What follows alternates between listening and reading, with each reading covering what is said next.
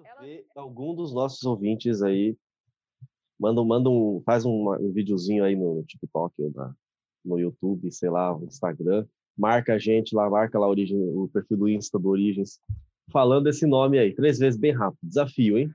Sklodowska, Sklodowska, Sklodowska. É. Sklodowska, Sklodowska, Sklodowska. Eu gosto de trabalhinhas.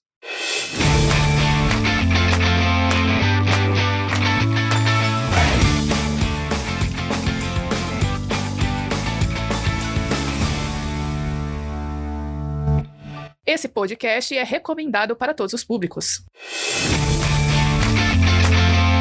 Olá, aqui é a Maura e não tenha medo da perfeição. Você nunca vai alcançá-la. Vai, Marie Curie. Olá, aqui é o Vinícius e hoje nós vamos falar sobre a primeira coach do planeta. Quem será que é?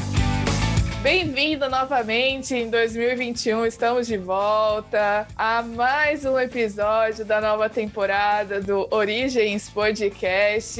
E o assunto hoje, talvez você já tenha percebido sobre quem nós vamos falar. Por quê? É sobre Porque coach. no. É, Coach, sobre coach. Coach radioativo. Por quê? Porque no dia 11 de fevereiro foi o Dia das Mulheres e Meninas da Ciência, que foi uma data que foi criada no dia 22 de dezembro de 2015 pela Organização das Nações Unidas para reconhecer o papel das mulheres na ciência das meninas na ciência, né? Relembrar o papel relevante que elas desempenham numa tentativa de uh, aumentar a igualdade de gênero, porque cerca de 30% dos cientistas do planeta são mulheres, né? Só 30%, esse número poderia ser maior, está aumentando, mas então a ONU, uma das estratégias que a ONU usa para tentar ajudar é criar essas datas, né? Então, no dia 11, me chamaram para dar uma entrevista aqui num site que eu podia deixar de falar.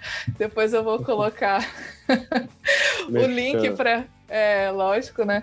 O link para você poder é, ler A entrevista é muito boa, viu, gente? Não percam. E aí... Nós precisamos falar mais sobre isso, precisamos falar mais sobre a ciência, precisamos falar mais sobre a participação da ciência. E aí é, ela me perguntou uma cientista que eu admirava e eu lembrei logo da Marie Curie. E aí, por causa disso, eu já tinha começado a ler uma biografia dela e a gente pensou em fazer um podcast especial porque a vida dela e as coisas que ela fez realmente foram incríveis. Bom, mas antes da gente falar então do assunto, temos algumas atualizações, algumas notícias, porque nós estamos no nosso primeiro episódio da segunda temporada do Origens Podcast, temporada 2021. Olha só que maravilha. Tivemos uma temporada excepcional ano passado. Gostamos demais da participação de vocês. Agora nós vamos para a nossa segunda temporada e temos algumas atualizações. E outras que não são atualizações, mas que eu vou falar do mesmo jeito.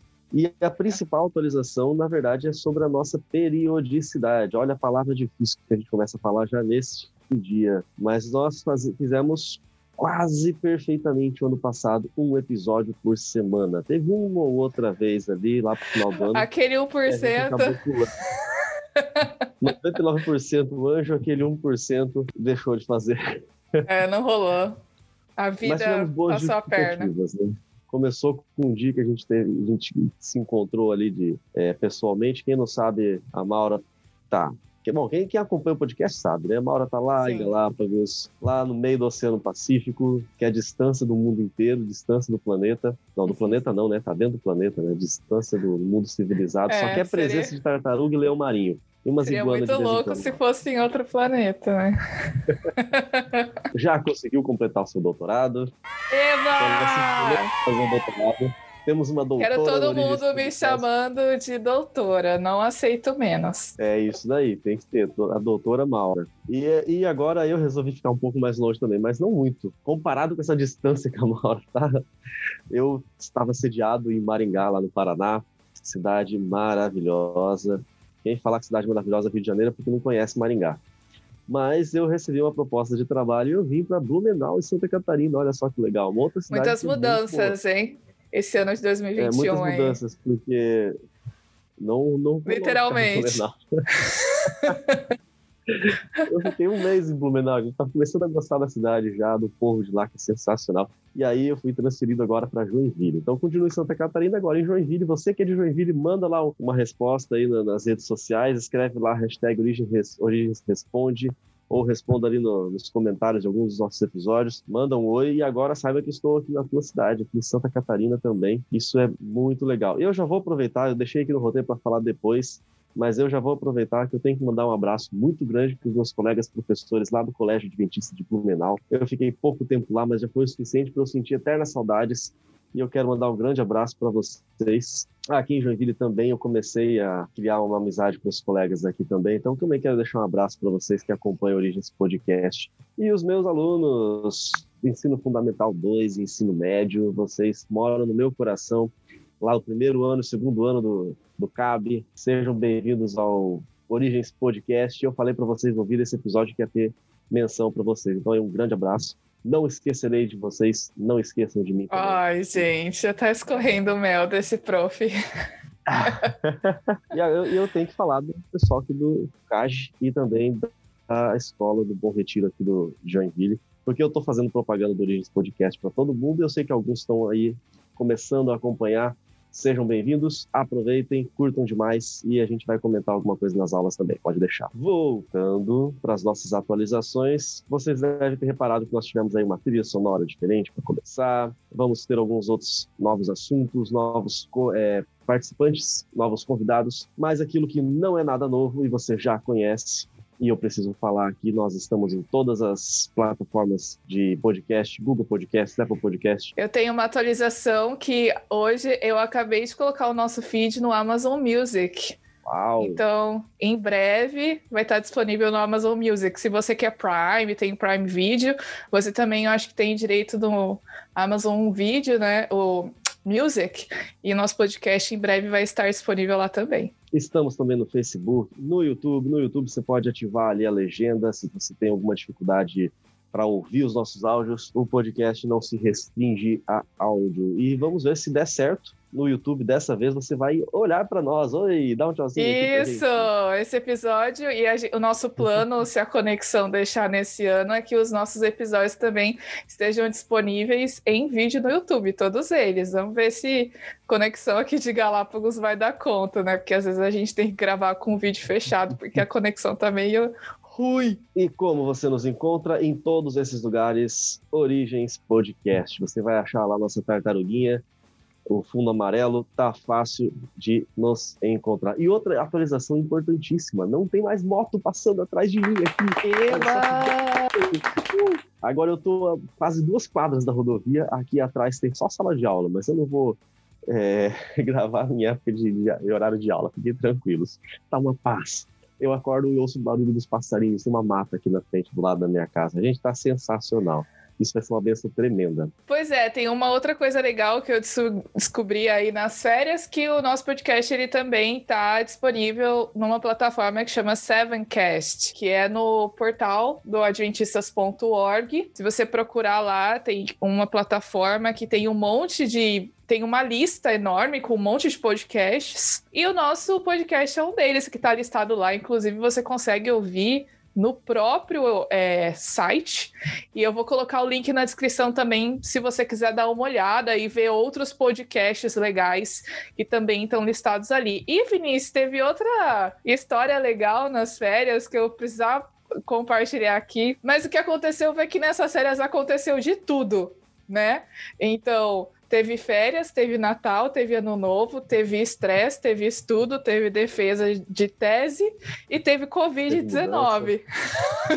Pois é, também não falamos sobre isso, né? Mas estamos o Origins Podcast foi contaminado pelo Covid. Covidiado. Foi que é, a defesa da minha tese foi marcada para uma data depois da data que eu voltaria. Então eu tive que mudar as minhas passagens, né? E aí, no dia 22 de janeiro foi minha defesa, que foi numa sexta-feira. E aí, na mesma sexta, eu voltaria para Galápagos e estava tudo certo, mudei minhas passagens, inclusive assim, não tive problema nenhum com a, as empresas aéreas que eu comprei. Isso foi muito bom, especialmente com a Copa, que fez o trecho internacional. Fica a dica aí se você puder.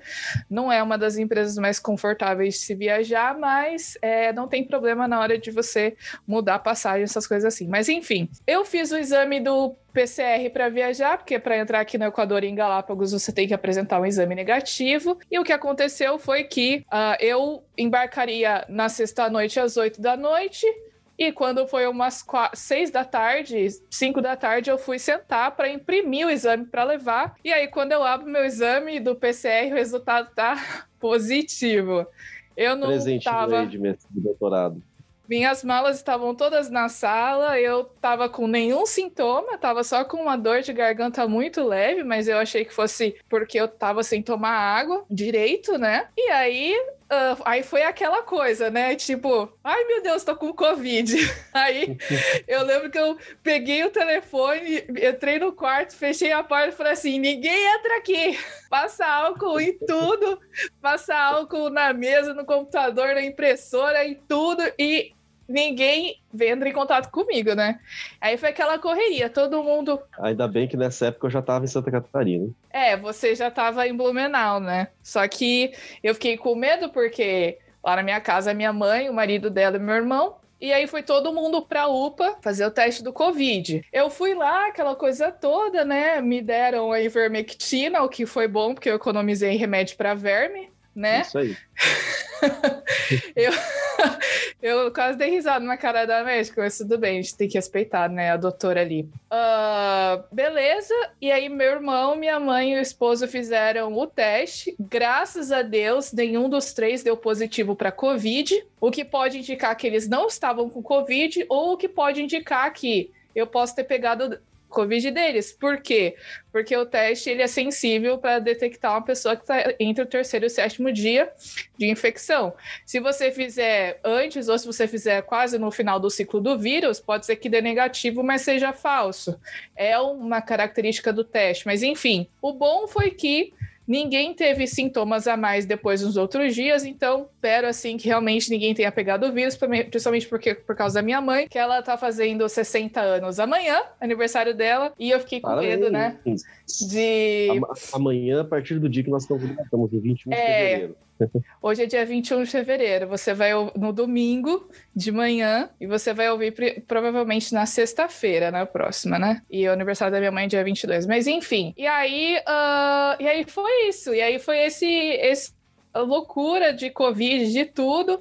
Agora, por que, que eu tô contando tudo isso? Tava quase esquecendo de falar. Porque eu tive problemas com a Latam. E até hoje eu tô tendo um problema aí, que ela tá, tá, tá, tô tendo dificuldade de conseguir meu dinheiro de volta. Fica aí a reclamação até. Mas eu liguei para falar, e aí me atendeu um, uma pessoa de, do atendente do call center super legal tentar me ajudar ali. Ele não conseguiu, mas tudo bem, eu acho que ele fez o que ele podia. Eu não lembro o nome dele, desculpa se você tá ouvindo aí, é, eu não lembro teu nome. Mas ele falou uma coisa que me deixou speechless, que me deixou sem saber o que falar, porque ele falou assim: é, quando, no final da ligação é, você espera para fazer a avaliação, né? Eu falei, tá bom. Aí ele falou assim: ah, e eu sou muito fã do seu podcast, viu? É muito legal. Uhum. Aí eu falei, what?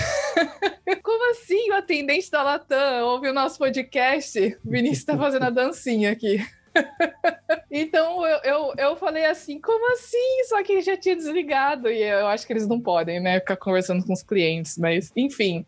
Você que é atendente da Latam e que ouve o nosso podcast, manda um inbox pra gente lá, dá um oi, né? E, moço, ainda não consegui, tô esperando a Latam. Mas fica Fazer aí. o quê, né? Mas ficou legal o contato ali. Obrigado por seguir o nosso podcast, acompanhar. Sim. Um grande abraço, continue tá ficando cada vez melhor. Então, esses foram os recados, pessoal. Agora eu acho que depois de vários minutos da gente jogando o papo pro ar, vamos pro nosso episódio, né?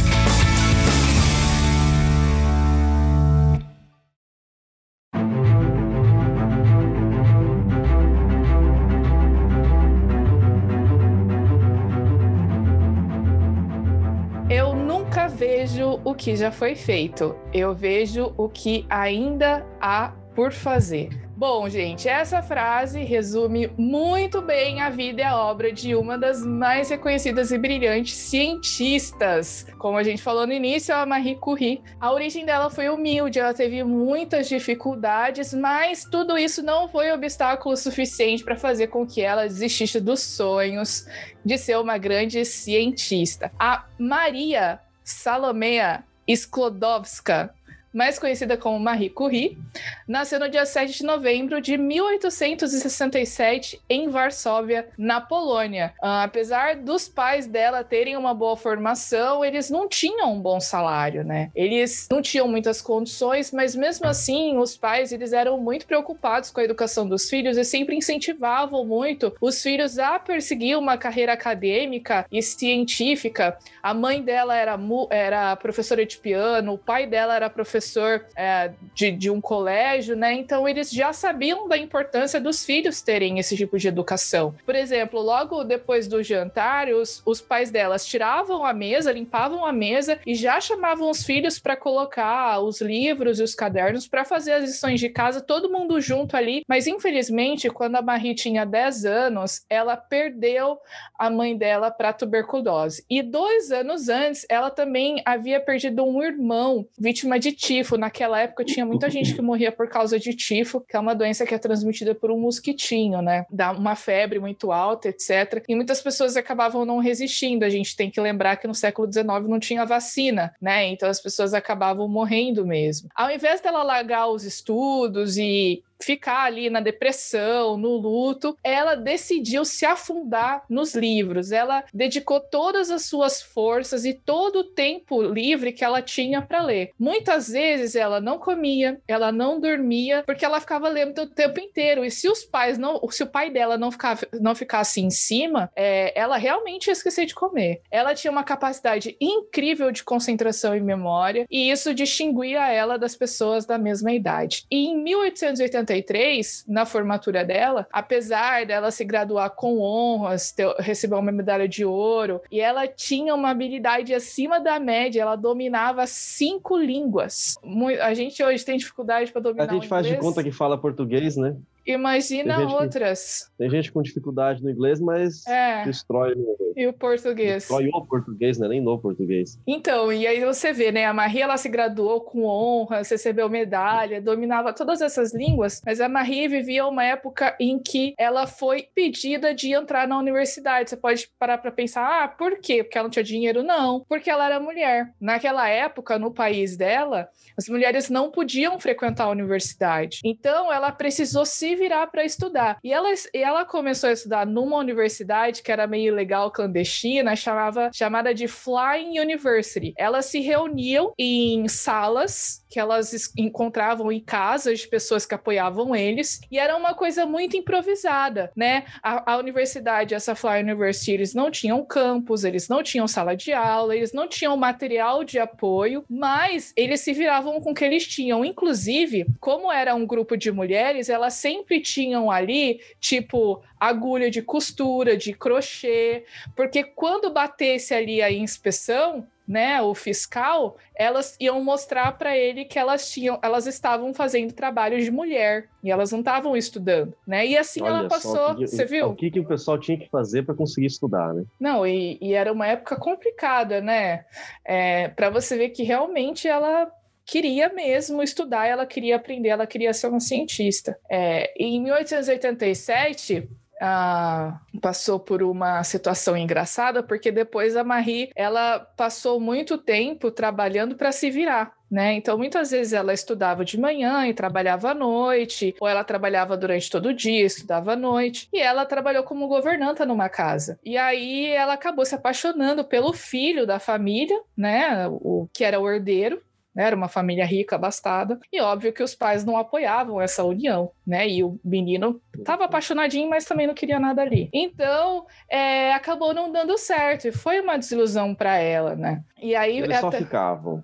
É, tipo, o, ficar, o ficar, né? como que era o ficar daquela época? Era sentado lá é, de... É, mas os efeitos eram parecidos com os de hoje, né? O menino não quer nada com nada, a menina fica iludida e sofre depois, né? Pois é, e é engraçado, porque a gente falou que a Marie era coach, né? E nessa biografia que eu li, tem muitas frases legais dela, assim. A gente vai falar as frases ao longo do episódio. E aí, em relação a esse fato da historinha da desilusão amorosa dela, é, ela escrevendo pra prima dela sobre isso, ela ela falou mais ou menos assim. Eu vou fazer uma tradução livre porque ela usou algumas palavras difíceis da época, tá, gente? Um vocabulário bem rebuscado. Então ele, ele, ele, ela falava mais ou menos assim: se os homens não querem se casar com as garotas, que eles vão pro inferno. Ninguém tá pedindo nada para eles. Mas por que, que eles se incomodam em mexer com uma criatura inocente? Tipo assim, por que, que eles vêm mexer com quem tá quieto se eles não querem nada? Ela tava revoltada, né? Gente, ela viveu quando? Na década passada,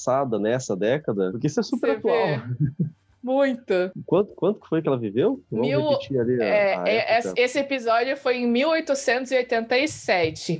Ela nasceu em uh, ah, 1867. Para você que acha que todas as mulheres de 200 ou 300, não quantos? 1800, né?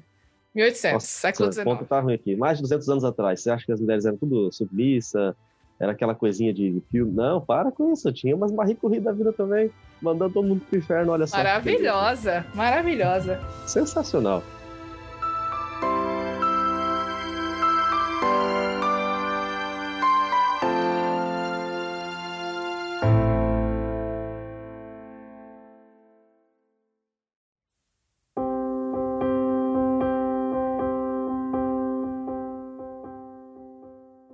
Isso daí deu aquele, aquele momento namorico adolescente dela, depois ela continuou estudando a valer, e a Marie Curie ela tinha aquela característica de que ela dedicava tudo da sua vida para o estudo. Ela focava eternamente nisso. Só que, como muitas pessoas que acontecem hoje também, ela teve lá um colapso nervoso. O estresse dela estava altíssimo, porque ela não fazia outra coisa. E ela teve ali um, um breakdown. Então, ela deu uma, uma pausa, deu uma, um escape ali, mais ou menos um ano, para se recuperar na casa dos seus parentes, lá pro campo, foi dar uma espairecida na mente. E aí, depois ela voltou com tudo para os estudos, porque é isso que ela sabia fazer, isso que ela mais queria fazer. Ela foi para Varsóvia e junto com ali com as suas irmãs. Ela ainda tinha o seu sonho de estudar numa universidade de verdade, né? Não numa universidade como aquela que ela fez meia boca, né? Para disfarçar, para aprender alguma coisa. Ela queria estudar na Universidade Sorbonne em Paris, que é era só assim como se fosse falar da Harvard hoje, uma das mais famosas, mais prestigiadas. E também era uma das únicas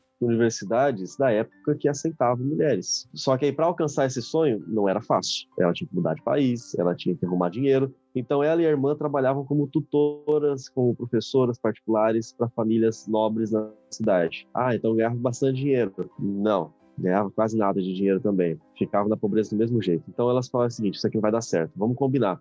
A irmã dela chamava Bronia. Dá, dá um susto quando a gente vê assim, mas era esse é nome dela. É meio Maria estranho, né? Acho que eles pensaram assim: vamos dar nome parecido para os filhos? Não, vamos lá, não, vamos não pegar qualquer coisa. É, vai que o Brony é a Maria da Polônia, a gente não sabe. Não, mas né? é, uma é a Maria, a outra é a Brônia, então como é que um vai ser Maria e outra vai ser Maria? Ai, sei lá. tá, sei lá. É, vai que Brônia é a, a Valentina da Polônia, a gente não sabe. Né? não duvido nada. Não conheço nada da Polônia. Um dia, quem sabe, vou lá para conhecer. Mas, então elas combinaram o seguinte, ó. A Maria falou primeiro, Brônia, vai estudar, eu trabalho para pagar teu estudo. Você terminou de estudar, aí você volta tipo fiéis, né? Você volta para pagar para o governo. Não, você volta e trabalha para pagar o meu estudo. E a irmã e dela queria isso, fazer medicina, hein? Não era qualquer coisa, não. A irmã dela Apenas. queria fazer medicina. Né? Apenas medicina. Mas depois de três anos trabalhando como governanta, depois da desilusão amorosa, Maria finalmente conseguiu ir para Paris e realizou seu sonho de estudar numa universidade formal. Aí ela afrancesou seu nome, então a partir de agora a gente não vai mais falar Maria, vai falar Marie. Tem que fazer o biquinho, Marie. Em Paris, ela estudou sociologia, literatura e aí finalmente se encontrou com publicações de química e física. Porque eu falo para os alunos isso, química e física são matérias das mais maravilhosas que existem. Eu quase consigo convencer alguns deles. Marie não, não relaxava, não parava, ela era incansável, todo o tempo lendo, estudando, igual os alunos que a gente tem hoje. É, parecia que ela ia prestar vestibular para medicina, né? Porque ela pauleira. Não se preocupava com a alimentação, não se preocupava com as condições em que ela vivia, e aí vinha um problema, porque ela ficava frequentemente doente por causa disso. Ela não sabia cozinhar, não fazia nem mesmo uma sopa, porque ela disse que não queria perder seu tempo com coisas triviais. Isso a faria perder tempo precioso que ela podia usar para seus estudos. Tirando a parte dos estudos, ela parece uma das muitas feministas é, ideológicas, políticas aí de hoje em dia, né? Não cozinha, não faz nem sopa, não se cuida. Eu, eu, acho que as feministas hoje podiam usar esse exemplo, pelo menos na parte do estudo, né? Se você é, dedicar uma parte da sua vida mais profundamente que seja para os estudos. É, e eu surge, acho então... que, na verdade, não é nem. É, eu acho que questão de ser feminista, porque na época mesmo a prioridade era outra, ela não dava importância para essas coisas, né? E ela tinha até alguns uhum. comportamentos uhum. que para a gente hoje seria bem impensável. Sim, eu não falei ainda, tá aqui no roteiro para a gente falar, mas ela usava um vestido só, ela só tinha um vestido. E ela usava o mesmo vestido todos, todos os dias, para trabalhar, para ir para o shopping, não tinha shopping naquela época, devia ter alguma coisa parecida. Para fazer tudo, só tinha um vestido e ela não trocava. Ficava só com aquele vestido lá. Ela, quando foi o casamento dela, ela usou esse mesmo vestido. Olha só. Ela dizia que assim ela podia economizar e ela podia se dedicar mais para os estudos. Veja só que coisa. Mas, como nós dissemos, essa é a nossa primeira coach quântico radiativa. Ela sempre tinha essas frases motivacionais de efeito. Olha o que ela escreveu para o seu irmão em 1894. A vida não é fácil para nenhum de nós, mas e daí? Nós devemos ter perseverança e, acima de tudo, confiança em nós mesmos. Devemos acreditar que somos talentosos para alguma coisa e essa coisa a qualquer custo deve ser alcançada. Você viu só? Não tinha, não tinha coisa tempo ruim para ela não, hein? O pessoal aqui dos coaches hoje em dia acha que estão inventando a roda, né? Não, é. Lá em 1894 já surgia a primeira coach moderna mas eu quero deixar bem claro que eu não concordo com ela. Não sobre essa questão da frase. As, as frases dela são ótimas. Mas, como assim? Comer algo trivial. Não sei, eu não sei se você percebeu quando eu falei isso. Acho que tem que falar muito rápido. Comer algo trivial. Que absurdo isso daí. Comer é um dos principais momentos do dia. Gente, é uma das maiores maravilhas da existência da humanidade. Não dá para ficar sem comer. Isso é quase sagrado. Não dá para entender o que passa na cabeça desse povo. Pois Sério. é, né? E, e, ela, ela ficava doente por causa disso, porque ela não se alimentava bem. E às vezes as pessoas que tinham que socorrer ela, o cunhado dela, né? Às vezes ela ficava muito tempo sem dar notícia. Ela e a irmã iam lá, ela tava toda desnutridona, eles levavam ela para casa, davam um banho, davam uma comida, porque ela realmente não era uma das prioridades dela comer. Desde criança, né? Ela preferia ficar lendo do que comer. Mas em 1893 ela terminou então o mestrado dela em física e ela, enfim, ela não tinha muitas condições financeiras, né? Mas ela era uma aluna tão aplicada e tão incrível assim que os professores dela fizeram uma reunião e se uniram para pedir uma bolsa de estudos para ela, para ela também conseguir uma outra graduação, uma graduação em matemática. E enquanto ela estava cursando essa graduação em matemática, a Marie recebeu um convite da sociedade para o encorajamento da indústria nacional para ela poder uh, estudar a associação entre a, a, a propriedade magnética dos metais e a composição deles, né? Então a Marie também trabalhou um tempo com o magnetismo, isso foi bem interessante. E na tentativa dela conseguir condições adequadas para ela poder trabalhar, como por exemplo, o básico que um pesquisador tem que ter muitas vezes, que é um laboratório, né? Ela foi apresentada a um proeminente cientista um rapaz, um cara que já estava fazendo um trabalho legal com cristais, né? Chefe do laboratório da Escola Municipal de Química e Física Industrial, a quem ela admirava muito e considerava um indivíduo talentoso e bem-sucedido, além de lindo, de parar o trânsito, apaixonante.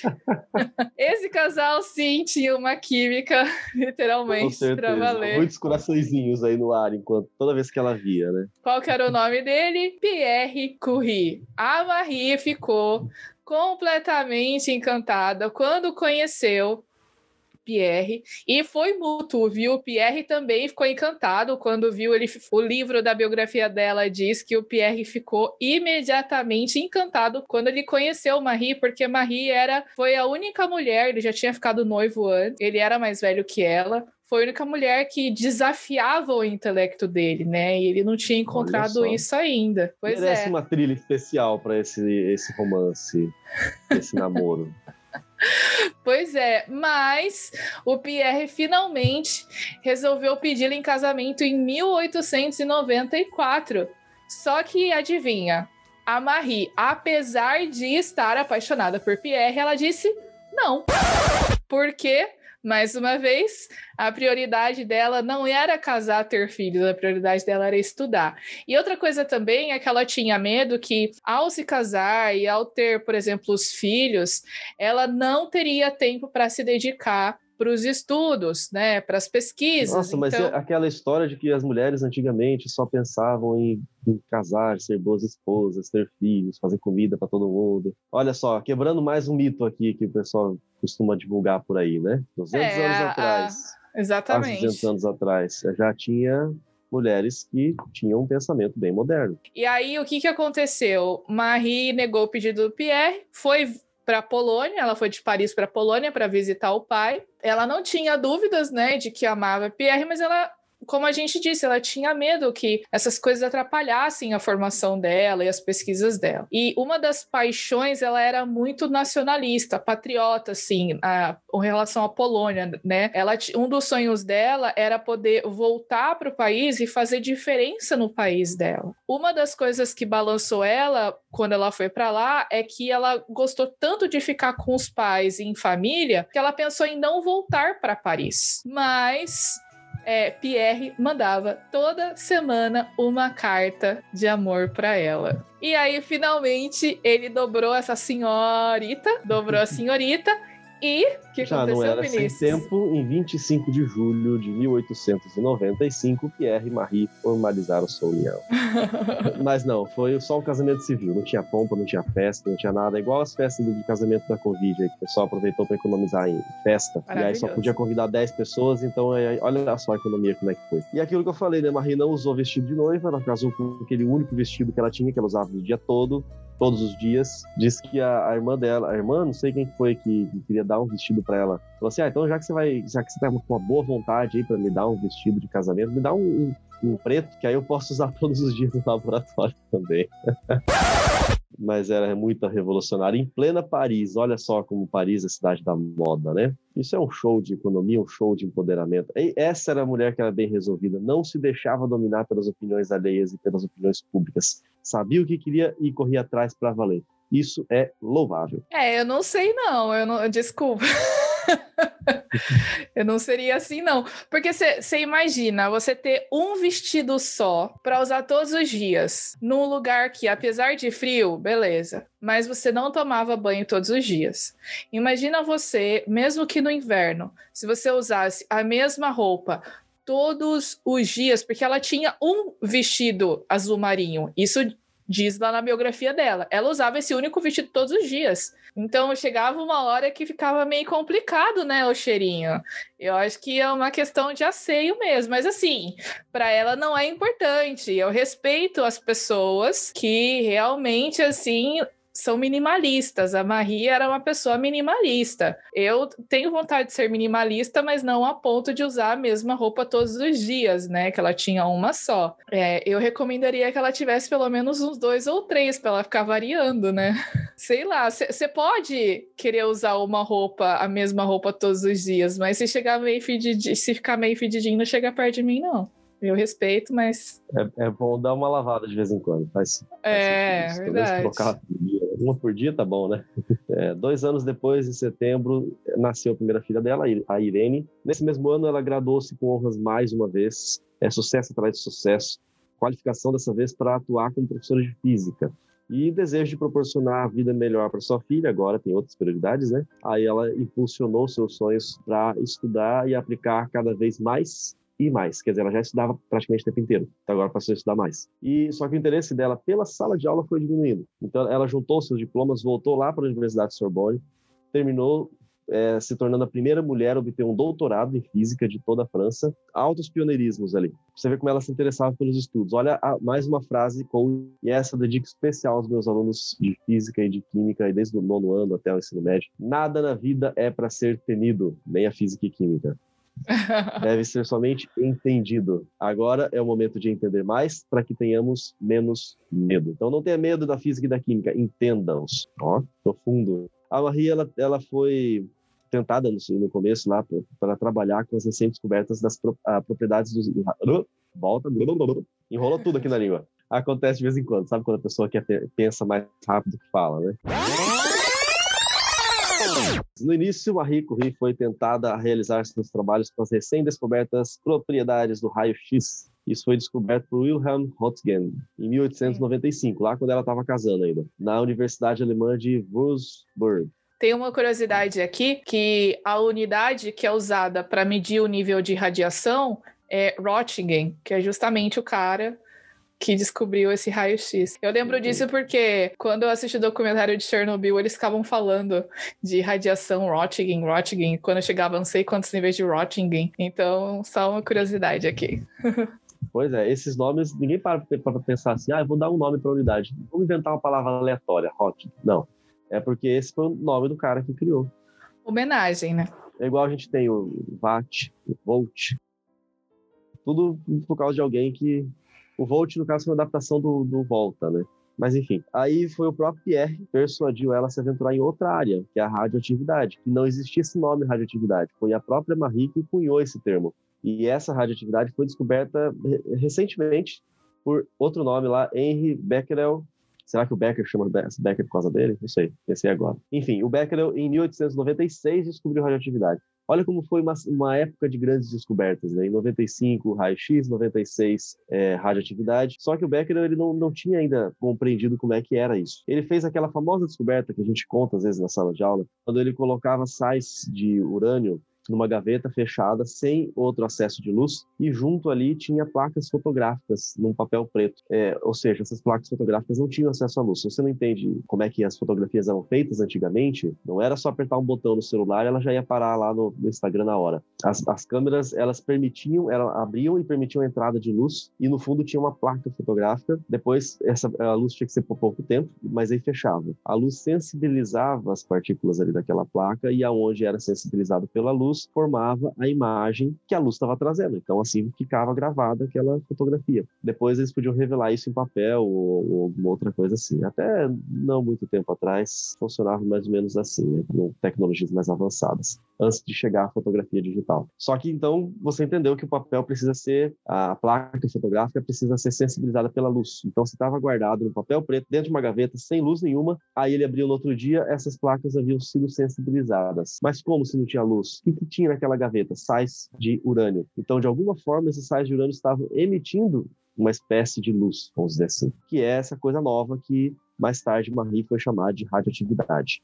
Mais uma descoberta de por acaso, né? Isso, ele começou, guardou ali. Começou por acaso, do tipo assim, nossa, alguma coisa está acontecendo. E aí a Marie foi avançar nessas pesquisas. Então ela teorizou que as partículas responsáveis por emitir aquela energia tinham propriedades atômicas, quer dizer, não eram as interações entre as moléculas que produziam isso, eram os próprios átomos que tinham capacidade de emitir essa, seja lá o que fosse, que depois ela foi descobrir. Só que como era um assunto novo, não tinha literatura na época.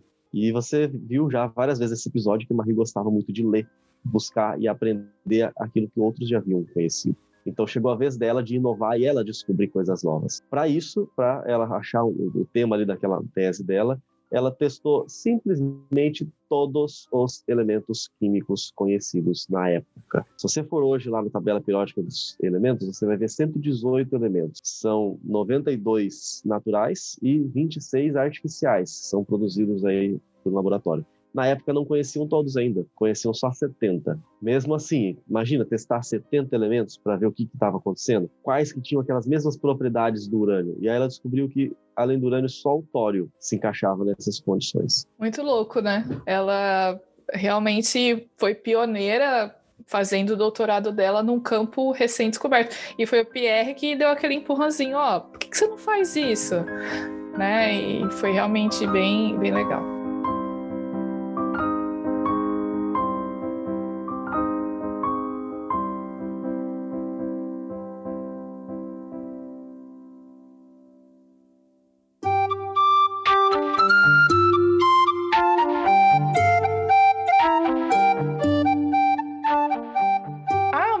Curie foi a primeira pessoa a ganhar dois prêmios Nobel em duas áreas científicas diferentes, né? A química e física. Esse feito, gente, olha só, ele só foi repetido mas quatro décadas depois, com o químico norte-americano Linus Pauling, que ele ganhou o Nobel de Química e ganhou o Nobel da Paz. O Você Pauling, vê ele... pessoas ganham o Nobel todos os anos, né? E, e toda essa história, só esses dois que ganharam o prêmio Nobel duas vezes em duas áreas distintas.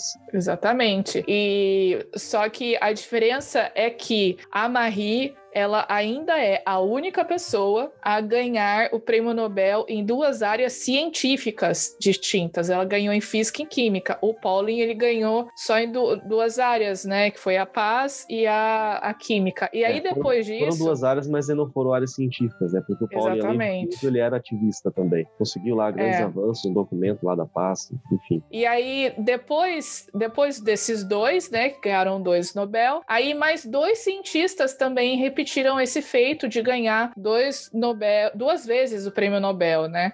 É, que foi o John Bardeen, que ele ganhou na física, e o Frederick Sanger na química. Inclusive, eu acho que até vale a pena, quem sabe, a gente fazer um episódio sobre o Frederick Sanger, porque ele foi um cara que foi pioneiro na, no, no estudo do DNA para Uhum. descobrir o genoma, e foi ele que deu o nome, o, deu o nome das letrinhas do DNA, né? A, C, T e G. Foi basicamente ele que nomeou, ele que codificou os aminoácidos da insulina. Foi bem Eu acho que vale a pena a gente fazer um episódio só sobre o Sanger. Pelo- Do Bardeen, acho que não, John Bardeen, porque na área da física, o cara inventou, acho que o transistor, fez alguns outros é, avanços A gente área. Passa para uma outra oportunidade. É, é, a gente deixa para outra pessoa, saiba falar sobre isso.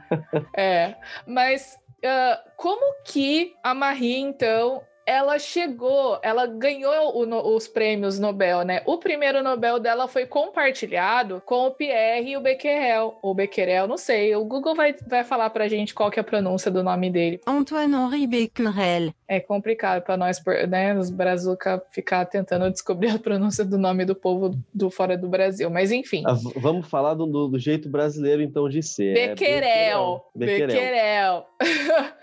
Bom, na pesquisa do doutorado da Marie, ela tinha um laboratório que era um depósito pequenininho na escola de física onde o Pierre trabalhava em 1898. Apesar de precário, a Marie teve resultados dos quais, os quais assim, teve desdobramentos inimagináveis na época. Você imagina, ela tinha um laboratório, gente, que era um quartinho que não tinha ventilação e ela fez miséria nesse laboratório, que ela descobriu coisas tão importantes que têm consequências para nós até hoje. Olha só que legal. Ela percebeu que os minerais que tinham urânio, eles produziam raios, mas a sua magnitude não se correlacionava diretamente com a presença e propriedades do urânio, ou seja, ela descobriu que esses minerais, eles, eles emitiam essa energia, mas a emissão dessa energia não tinha nada a ver com o urânio, com a emissão de energia que o urânio também emitia, né? Como a gente já disse, o urânio já era conhecido na época. Ainda em 1898, a Marie deu continuidades ao seu trabalho e para isolar os elementos desconhecidos, ela dissolveu um mineral chamado pitblenda em ácido clorídrico, ou seja, ela queria separar o que ela já conhecia do que ela não conhecia para ela tentar identificar aqueles outros minerais que estavam dando aquele resultado ali para ela, né? Então, olha só o que que ela fez. Ela pegou esse mineral pitben- pitblenda, ela dissolveu ele em ácido clorídrico. E aí ela conseguiu o urânio e o tório, né? Só que ela viu que naquela solução do mineral com ácido, o urânio e o tório se mantinham dissolvidos, mas tinham um precipitado. Vinícius, professor de química, o que é um precipitado numa solução? Uma solução, quando você mistura por exemplo, dois duas substâncias, pode ser sólido, líquido ou dois líquidos, mas eu faço uma mistura, faço uma solução e aí fica tudo líquido, tudo certinho, bonitinho. Só que se eu tenho uma quantidade excessiva de sal, por exemplo, esse sal vai precipitar.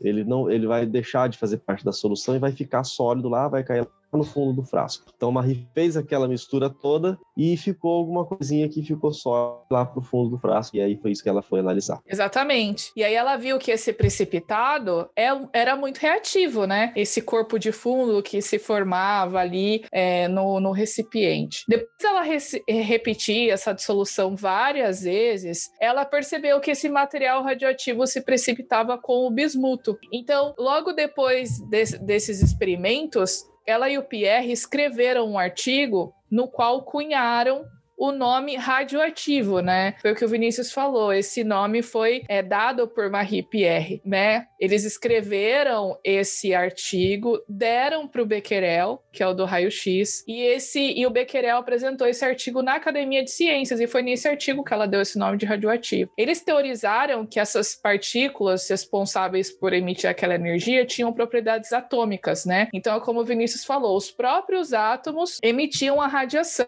Eles também propuseram um novo elemento, ou seja, dentro daquela parte de elementos que, ele, que eles não identificaram como urânio, um deles, eles identificaram um novo que ele que eles deram o nome de Polônio, em homenagem à Polônia, que era a terra natal de Marie. Então, por causa desse trabalho da identificação aí da radioatividade, é, e do polônio, a Marie, o Pierre e o Becquerel, em 1903, ganharam o Prêmio Nobel de Física. Mas se você pensa que eles se deram por satisfeitos quando terminaram esse trabalho, você está enganado. Marie e Pierre continuaram a realizar análises distintas da petblenda, e aí eles perceberam que deveria haver outro elemento, ainda mais radioativo que esse polônio. E esse elemento eles deram o nome de rádio, já que eles falaram da radioatividade, então daí que veio o rádio. Não tem nada a ver com aquilo que os seus avós ouviam tempo atrás, hoje quase ninguém ouve rádio, né? mas na verdade o elemento rádio veio por causa da radioatividade. E eles descobriram que o rádio era 3 mil vezes mais radioativo que o urânio. A Marie ela nunca conseguiu determinar a radioatividade do polônio, já que ela não, não tinha esse conhecimento da meia-vida, né? História de que passa um período de tempo, a quantidade daquela substância cai para metade. No caso do polônio, essa meia-vida é de 138 dias. Então, passou 138 dias, a radioatividade do polônio cai pela metade. Então, ela não tinha essa, essa concepção da meia-vida cada vez que ela fazia a medição, pô, 108, 138 dias é muito rápido. Então era uma, era diferente a medição. Pegasse outros elementos, tem elementos que a meia-vida é milhares de anos, aí fica mais fácil você determinar isso. Mas isolar o rádio não foi nada fácil. Ah, mas Vinícius, o que ela fez até agora não foi nada fácil. Pois é, só que agora ela precisou processar 8 toneladas. Repita! 8 toneladas. Nossa, tem, uma, tem um, alguma rádio que eu via, acho que não sei se é na CBN. Jovem Pan. Jovem Pan, né? Fala o horário, é. repita, aí fala o horário de novo. É, no Jornal da Manhã. Alguém aqui gosta de ouvir rádio é, Jovem Pan. É, eu ouvia muito. 8 toneladas de pet blend strica. Imagina, pra você fazer o teu doutorado, você tem que trabalhar com 8 toneladas de substância, pegar pouquinho em pouquinho, num lugar ainda que por 4 anos ela demorou isso, fazer isso, sem ventilação, sem calefação. Então no, no inverno era frio pra caramba, no verão era calor pra caramba, e ela com o vestido sol todos os dias, eu não consigo tirar essa imagem da cabeça. Pois é, não, é, é por isso que eu falei, tipo, é complicado, é complicado, bem feminista, é assim, gente. Aí hoje o pessoal tá lá no laboratório tudo super equipado, e só porque o computador ainda usa o Windows XP, fica reclamando, né? Ah. Mas enfim, acho que tem um pouco de, é, como é que fala, de, de experiência própria nessa fala, mas tudo bem. É. no entanto, Marie, mais uma vez, ela afirma, mais de uma vez ela afirmou que esses foram alguns dos anos mais felizes dela, por causa das realizações pessoais. Então, independente das suas, olha lá, coach quântico radioativa atuando novamente, não importa as condições da sua vida, se você é uma pessoa realizada, você é feliz. Olha só que coisa bela. Mas ela dizia assim: um dos nossos prazeres era entrar no laboratório à noite e aí por toda parte podíamos ver as silhuetas iluminadas dos Beckers e as cápsulas que continham os elementos. Era Mas, o Vinícius, bonito. eu fico imaginando, eu acho que essa questão dos dias mais felizes, ela, ela falou, porque é aquela coisa do novo, né? É, é aquela, aquela felicidade de você estar tá desbravando, conhecendo coisas novas e você vê que você está progredindo no trabalho. Então, você imagina uma coisa totalmente desconhecida, você chegar no laboratório à noite, as coisas tudo brilhando e você, tipo, tentando entender exatamente o porquê estava acontecendo. É muito louco. Então, são as realizações. Então, se você está passando por um momento difícil na tua vida, foca na, é, naquilo que você está conseguindo fazer de útil. Ah, mas eu não estou fazendo nada de útil. Então, aí complica, né? Aí vai entrar em depressão. Não dá para te defender. Não, não dá. Não dá. Arruma alguma coisa útil para você fazer. Misericórdia, criatura. Vai lá, para cá. Olha lá, vamos, vamos continuar aqui no, no nosso roteiro. Divagando ódios do negócio. Para cada lote de 20 quilos, então ela trabalhou com 8 toneladas, mas para cada 20 quilos ela precisava, pegava porções de 20 quilos, moer, dissolver, refinar, Aí conseguia aquelas pequenas dissoluções. Ó, em 1902, eles conseguiram isolar 0,1 grama de cloreto de rádio. Também determinaram que o peso atômico do rádio era de 225. O peso atômico, você sabe que é a soma lá da, da massa dos prótons e dos nêutrons e tal. Em novembro de 1903, então Marie terminou seu doutorado. Foi considerado um dos mais impressionantes da época. Mas, gente, 8 toneladas de material processados. Isso, para mim, é um dos trabalhos mais impressionantes de toda a história. Ao longo de quatro anos, né, eles fizeram isso aí. Hoje o pessoal ganha doutorado com muito menos. Fica lá analisando poluição lá de uma cidade qualquer e pronto, já, já é doutor. É, né? Pois é, né? Só falo isso porque eu tô... Mas olha, é, né? Agora, olha só, o que é legal, a gente ia comentar no final, mas eu acho legal falar agora, tem um filme da Marie, chama Radioactive, a gente vai falar melhor no final. A gente não vai fazer um episódio inteiro sobre o filme, como a gente fez do Thomas Edison, mas é, mostra esse trabalho deles eles tendo que moer a pedra, depois dissolvendo e tal, foi um trabalho assim, hercúleo. Foi gigante, uhum. muito louco. Agora, é, vem aqui uma questão muito importante e muito séria também. É, hoje a gente sabe os efeitos da radioatividade no corpo humano, né? E a gente tem o acidente de Chernobyl, lá em Fukushima, no Japão, a bomba atômica, mas na época ninguém sabia quais exatamente eram os efeitos da radioatividade no corpo humano. E aí, o que, que o Pierre decidiu fazer? Ah, vou testar, né? em mim mesmo. Então, o que, que ele fez? Ele pegou uma pedrinha, tá bom? Um bloquinho de rádio e ele amarrou o corpo dele por 10 horas. Olha e fez que uma queimadura. É, é que, né? É muito louco a gente pensar isso hoje, né? Porque alguém submeteria isso. Mas era o cara que queria descobrir, ele não sabia também o que podia causar. Isso jamais né? seria aceito hoje por nenhum tipo de, de instituição, não, de ética, nada. É, antiético total, realmente. Mas Nem com ele animais. Ficou 10 horas. Imagina com a gente mesmo. Foi uma queimadura muito feia, assim, mas ele percebeu que sarou depois. E aí o que ele pensou? Ele deu, jogou a ideia para os médicos porque o laboratório dele ficava ao lado do hospital de Paris e os médicos decidiram testar o rádio em células cancerosas. A partir daí, eles viram que o rádio matava essas células cancerosas e fazia diminuir os tumores. E aí uh, eles começaram então a usar essas propriedades no tratamento de câncer e na época esse método de tratamento ficou conhecido como curriterapia. Ao mesmo tempo que os médicos eles descobriram, né, descobriam a questão da radiação nos tratamentos, as pessoas, isso é muito louco, no filme também mostra isso. Elas começavam a pegar esses cristais de rádio e misturar em tudo quanto é produto. Gente, na época tinha creme hidratante, maquiagem, remédio, cosmético para cabelo que tinha produto radioativo. Tipo assim, hoje é impensável você pensar que um creme hidratante que você compra na farmácia ou no mercado, ou enfim, ou na revista da Avon, tem um produto radioativo na composição. O que, que isso faria com o seu couro cabeludo, com o seu rosto, com o seu corpo, né? Mas o povo usou isso como uma forma para ganhar dinheiro e foi muito louco. O filme mostra essa parte também. A Marie e o Pierre, você pode pensar, né? Eles podiam ter ganhado muito dinheiro com isso, mas eles não patentearam a descoberta dele deles. Eles não achavam correto negar esse conhecimento para as pessoas, sendo que isso poderia ser usado para o bem. Né? A Marie afirmou que isso seria contrário ao espírito científico. Eles afirmavam que o rádio tinha que ser de domínio público, né? Ou seja, as pessoas poderiam usar aquilo sem ter que pagar royalties, sem que você tenha que pagar algo para a pessoa que descobriu, né? Então, mesmo tendo descoberto essas coisas, eles não ficaram ricos, porque eles não patentearam. Mas tem uma coisa é, bem triste que acontecia na época também, porque apesar da Marie ter tido todas essas descobertas, esse pioneirismo na ciência e ter descoberto coisas tão relevantes ainda é, naquela época, ela ainda era prejudicada pelo gênero, pelo fato, pelo simples fato de ser mulher. Então é lógico que depois que que eles publicaram essas pesquisas, os dois eram convidados para eventos científicos. Isso é comum, normal, hoje acontece também. Só que às vezes aconteciam, por exemplo, o evento era na segunda. Ela e o Pierre ficavam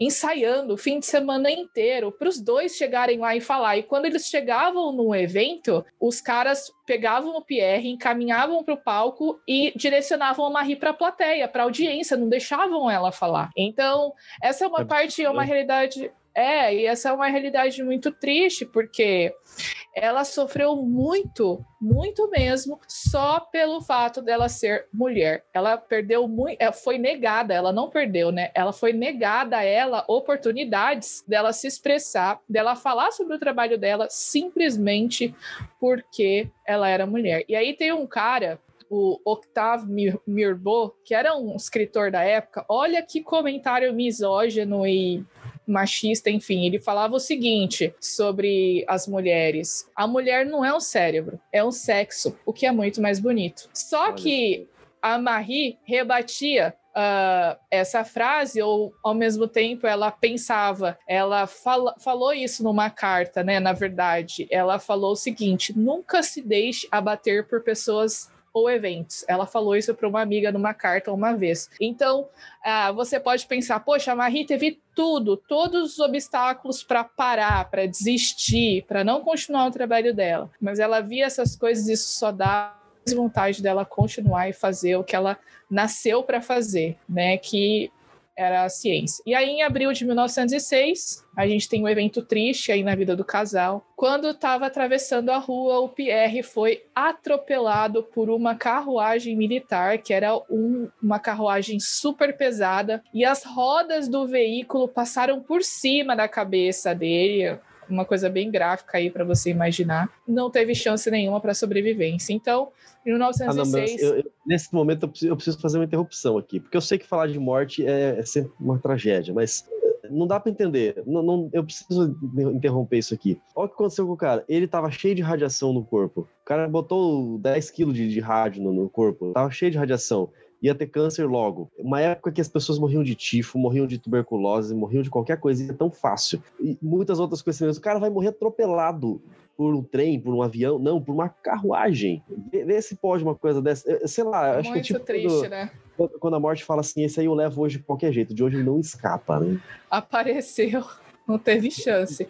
É, e, tipo, não é, teve chance de... mesmo, ele morreu na hora é roteiro de filme de premonição, é um negócio absurdo que o cara vai morrer. É, muito triste. E aí até um assistente dele comentou na época que o Pierre era assim, ele andava com a cabeça nas nuvens. Então ele andava na rua, ele não prestava atenção na hora de atravessar a rua, nas pessoas, porque ele estava sempre pensando em outras coisas. Então realmente foi uma fatalidade muito triste. E aí no mesmo ano, é, lógico, Marie sofreu, mas ela tinha as filhas dela para cuidar, ela não podia se dar o luxo de é, passar meses deprimida ou de luto, ela tinha que seguir com a vida dela. Então, a Universidade de Paris ofereceu a vaga que era do Pierre para Marie, porque o Pierre era professor na Universidade de Paris, né? Então, nesse ano, ela se tornou, além dela ser a primeira mulher com de, título de doutorado em física na França, ela foi a primeira mulher a ser professora da Universidade da França. Em 1909, com a ajuda de patrocinadores e da Universidade de Paris, da Fundação Pasteur, todo mundo já ouviu falar de Louis Pasteur, né? A Marie fundou o Radium Institute, que é o Instituto do Rádio, onde eles uh, realizariam então pesquisas na área de radioatividade. Ela coordenava a área de radioatividade e tinha outra pessoa para coordenar as pesquisas na área médica, já que eles tinham descoberto que a radioatividade podia ser usada no tratamento de câncer, por exemplo.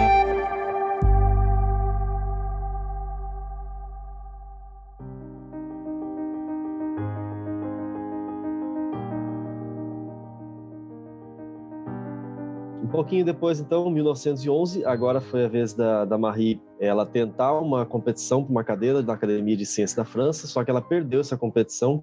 Ela foi acusada pela mídia conservadora de ser naturalizada francesa judia, o que fazia com que ela fosse desqualificada, porque pelo jeito ser uma pessoa judia era uma coisa muito ruim, né? Aí isso foi suficiente para desqualificar. Na verdade, o pessoal estava meio com dor de cotovelo e queria arrumar uma desculpa, né? Ela perdeu a vaga dois votos para Edward Brunley, que tinha desenvolvido a telegrafia sem fio. Nada contra o avanço do cidadão ali, mas a desculpa que deram para tirar ela, ah, isso aí não, não cabe, né? Mas naquele mesmo ano, só de raiva, a Marie recebeu o seu segundo prêmio Nobel, algo completamente inédito na época. Então, um tapa na cara da concorrência aí, né? E aí, dessa vez, o, o prêmio foi pela descoberta do polônio e do rádio. Né? O primeiro já tinha sido na área da física por conta da radioatividade, e agora esse segundo pela descoberta do polônio e do rádio. Esse foi esse mesmo ano também foi o ano super turbulento, só porque o Titanic afundou no, no ano seguinte, né? O gancho que a gente puxa aqui. Mas enfim, em 1911 também ela tava se envolveu numa polêmica que com a esposa de Paul Langevin, não sei como é que se pronuncia, deve ser algo parecido com isso. Era um cara que era colega e era o pupilo do Pierre. E a esposa ela levou para um jornal da época, divulgou lá os prints da conversa no WhatsApp das cartas de amor de Marie com o Langevin, que depois se mostraram que eram verdadeiras. Então a Marie deu aquela puladinha de cerca, né? Na verdade, Mas... foi ele, né? Porque a Marie tava viúva. É, foi ele que pulou a cerca. Que pulou a, cerca. a Marie, né? É tipo assim, não deixa assim. de ser certo, né? Mas assim. A, a Marie se envolveu com o homem casado, né? Aquela coisa, né? É, mas aí a, também a, culpa dele foi dele. Né? Sim, nesse, nesse negócio a culpa é dos dois, né? Ninguém traz sozinho. Se traz sozinho não é traição, aí é a pessoa com enfim, não vamos entrar nesses, nessas particularidades. Mas aí, para mim, de São Prato cheio, né? O pessoal já, já tinha gente com inveja dela descer a lenha. É que naquela época, nesses casos, a culpa era da mulher, né? Porque era a mulher que é, enfeitiçava o homem, e aí ele não podia resistir aos efeitos sedutores de Marie. Então, a culpa foi da Marie, porque foi ela que seduziu o cara, né? Não Pelo foi ele que decidiu que pular cerca. É, Pelo menos é isso que é. a mídia falava ela chegou Tem a ser gente que pensa assim hoje, né? Infelizmente. É, ela chegou a ser agredida na rua, chegou a ser agredida em casa, acusada de destruidora de lares e tal. Aí ela foi desaconselhada, então, pela Academia de Ciências para ir para receber o prêmio Nobel lá na Suíça, né? Mas como você já conheceu a Marie nesse episódio, você sabe que ela era uma pessoa bem resolvida e não dava a mínima para as opiniões contrárias. Ela foi do mesmo jeito. E ela recebeu defesa de várias pessoas, porque afinal esse prêmio Nobel da Suíça lá não tinha nada a ver com detalhes pessoais, era sobre o seu desenvolvimento da ciência. Então outros cientistas vieram em defesa, inclusive um que a gente conhece muito bem, o senhor Albert Einstein. Ele escreveu lá e elogiou o intelecto, elogiou a honestidade, a integridade da Marie, pediu que ela ignorasse essas críticas. Ele fez, escreveu uma carta para ela, porque eles se conheceram pessoalmente. Você consegue encontrar pelo menos duas fotos famosas aí na internet, busca aí no Google, em que você vê uma foto que tá lá uma galera de, de cientistas, todos homens e uma mulher a Marie Curie sentada ali pertinho do Einstein. Os dois são fáceis de identificar na, na foto. E tem uma outra foto que tem circulado por aí que mostra os dois, um conversando com o outro, porque eles tiveram oportunidade de se encontrar num, num evento que aconteceu em Bruxelas. E na carta que Einstein escreveu para ela, ele, ele se considerava sortudo por ter conhecido a Marie nesse evento em Bruxelas. Pois é, né? É muito louco isso aí, mas enfim, era sociedade da época que ainda tem resquícios hoje, né? Infelizmente. Mas, nesse momento que todo mundo caía em cima dela julgando Marie, alguns anos depois, em 1914, com a Primeira Guerra Mundial, Marie voltou às graças do público porque ela foi importantíssima ao ajudar soldados franceses feridos nos campos de batalha na França. Por quê? Ela construiu máquinas de raio-x portáteis que ela transportava em caminhões. Então, isso podia chegar até o fronte de batalha e eles podiam uh, usar essas máquinas de raio-x para verificar e achar, por exemplo, as balas, destroços que às vezes causavam os, os, ferimentos nos soldados, né? E olha só que interessante, ela ajudou cerca, com esse projeto, não foi só um caminhão, foram vários, mas ela ajudou cerca de um milhão de soldados. E no filme, Radioactive Radioactive também mostra isso no finalzinho, é bem interessante. Nos anos seguintes, a Marie, lógico, não podia ser diferente, ela recebeu vários prêmios do governo francês e da comunidade científica. Em 1921, é, o governo francês ofereceu para ela a Legião de Honra Nacional, que era a maior honraria da França. Ela rejeitou, ela não aceitou, em protesto ao sexismo que ela sofreu na Academia Francesa de Ciências durante todo esse período que a gente citou aqui. Em 1922, agora sim, é, o que foi negado a ela alguns anos antes, agora foi concedido, então, ela foi aceita na Academia Francesa de Ciências. Ela também foi, foi convidada para participar da Comissão Internacional de Cooperação Intelectual da Liga das Nações. E em 1930, ela foi aceita no Comitê Internacional Atômico. Realmente, hein? Antes tarde do que nunca, né?